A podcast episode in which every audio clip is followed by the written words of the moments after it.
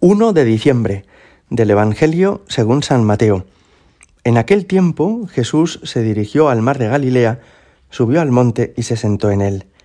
Acudió a él mucha gente llevando tullidos, ciegos, lisiados, sordomudos y muchos otros. Los ponían a sus pies y él los curaba.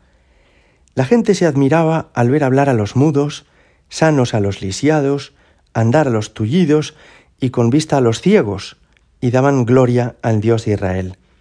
Jesús llamó a sus discípulos y les dijo, Siento compasión de la gente, porque llevan ya tres días conmigo y no tienen que comer, y no quiero despedirlos en ayunas, no sea que desfallezcan en el camino. Los discípulos le dijeron, ¿De dónde vamos a sacar en un despoblado panes suficientes para saciar a tanta gente? Jesús les dijo, ¿Cuántos panes tenéis? Ellos contestaron, siete y algunos peces. Él mandó a la gente que se sentara en el suelo, tomó los siete panes y los peces, pronunció la acción de gracias, los partió y los fue dando a los discípulos, y los discípulos a la gente. Comieron todos hasta saciarse y recogieron las sobras, siete canastos llenos. Palabra del Señor. Hoy podemos fijarnos en tres detalles de este Evangelio que acabamos de escuchar y que es precioso. En primer lugar, dice un refrán castellano que de lo que sobreabunda el corazón hablan los labios. Es decir, las personas suelen, al hablar, expresar lo que llevan dentro.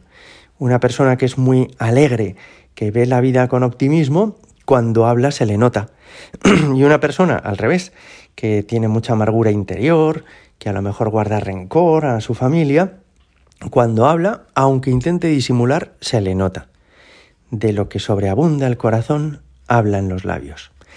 ¿Esto por qué tiene importancia? Porque viendo cómo habla una persona, y sobre todo viendo también cómo se comporta, cómo actúa, cómo trata a los demás, qué cosas hace, podemos descubrir lo que hay en su interior, lo que hay en su corazón. Esto nos sirve con Jesús, porque hoy vemos que atiende a los tullidos, a los ciegos, a los lisiados, a los sordomudos, y que además multiplica los panes y los peces para que no vuelvan a casa hambrientos. Todo esto nos revela, nos muestra cómo es Jesús por dentro. Es decir, que le importamos, que nos quiere. Y esto tiene una gran trascendencia. Jesús es Dios. Hay muchas personas que tienen la idea de que Dios es simplemente una potencia creadora que puso en marcha el universo o como mucho una potencia controladora que garantiza el orden y la armonía del universo. Pero Jesús es mucho más. Él tiene en su corazón amor hacia los seres humanos. Él nos quiere, le importamos. Cada uno de nosotros es relevante para Él.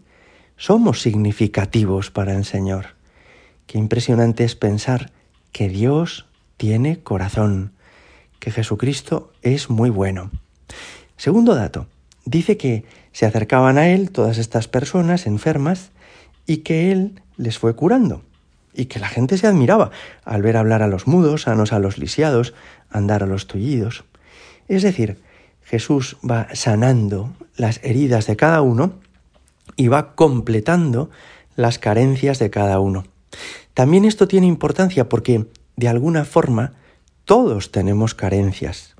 Aunque no seas sordo, aunque no seas ciego, aunque no seas tullido o tengas una discapacidad, pero ninguno de nosotros está completo, ninguno está perfecto, sino que a uno le falta paciencia, a otro a lo mejor le falta diligencia para hacer rápido sus trabajos, a otro le falta, qué sé yo, ternura con los suyos, a otro le falta sinceridad.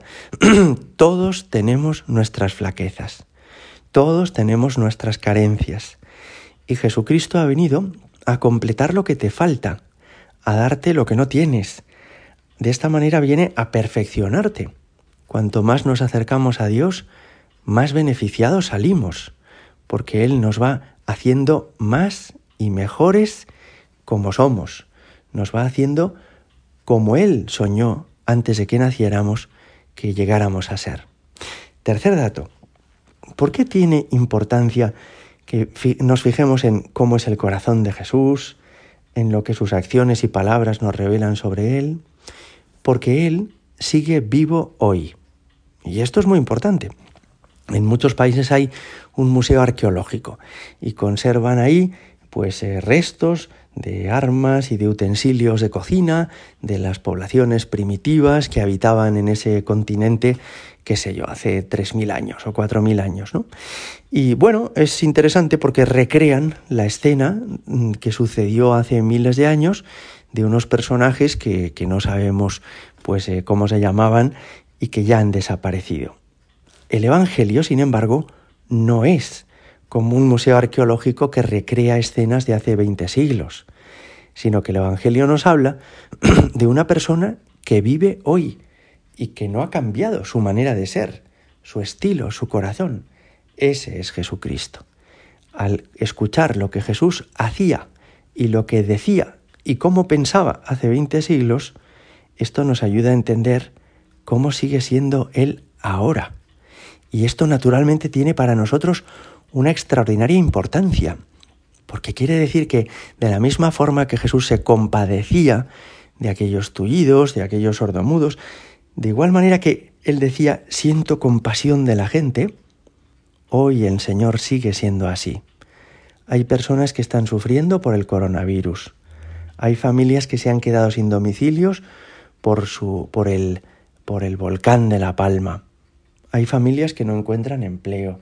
Hay matrimonios que atraviesan dificultades y es bueno que sepan, que sepamos que Jesús nos sigue mirando hoy del mismo modo, que siente compasión de nosotros y que a todo el que se le acerca está dispuesto a ayudarle.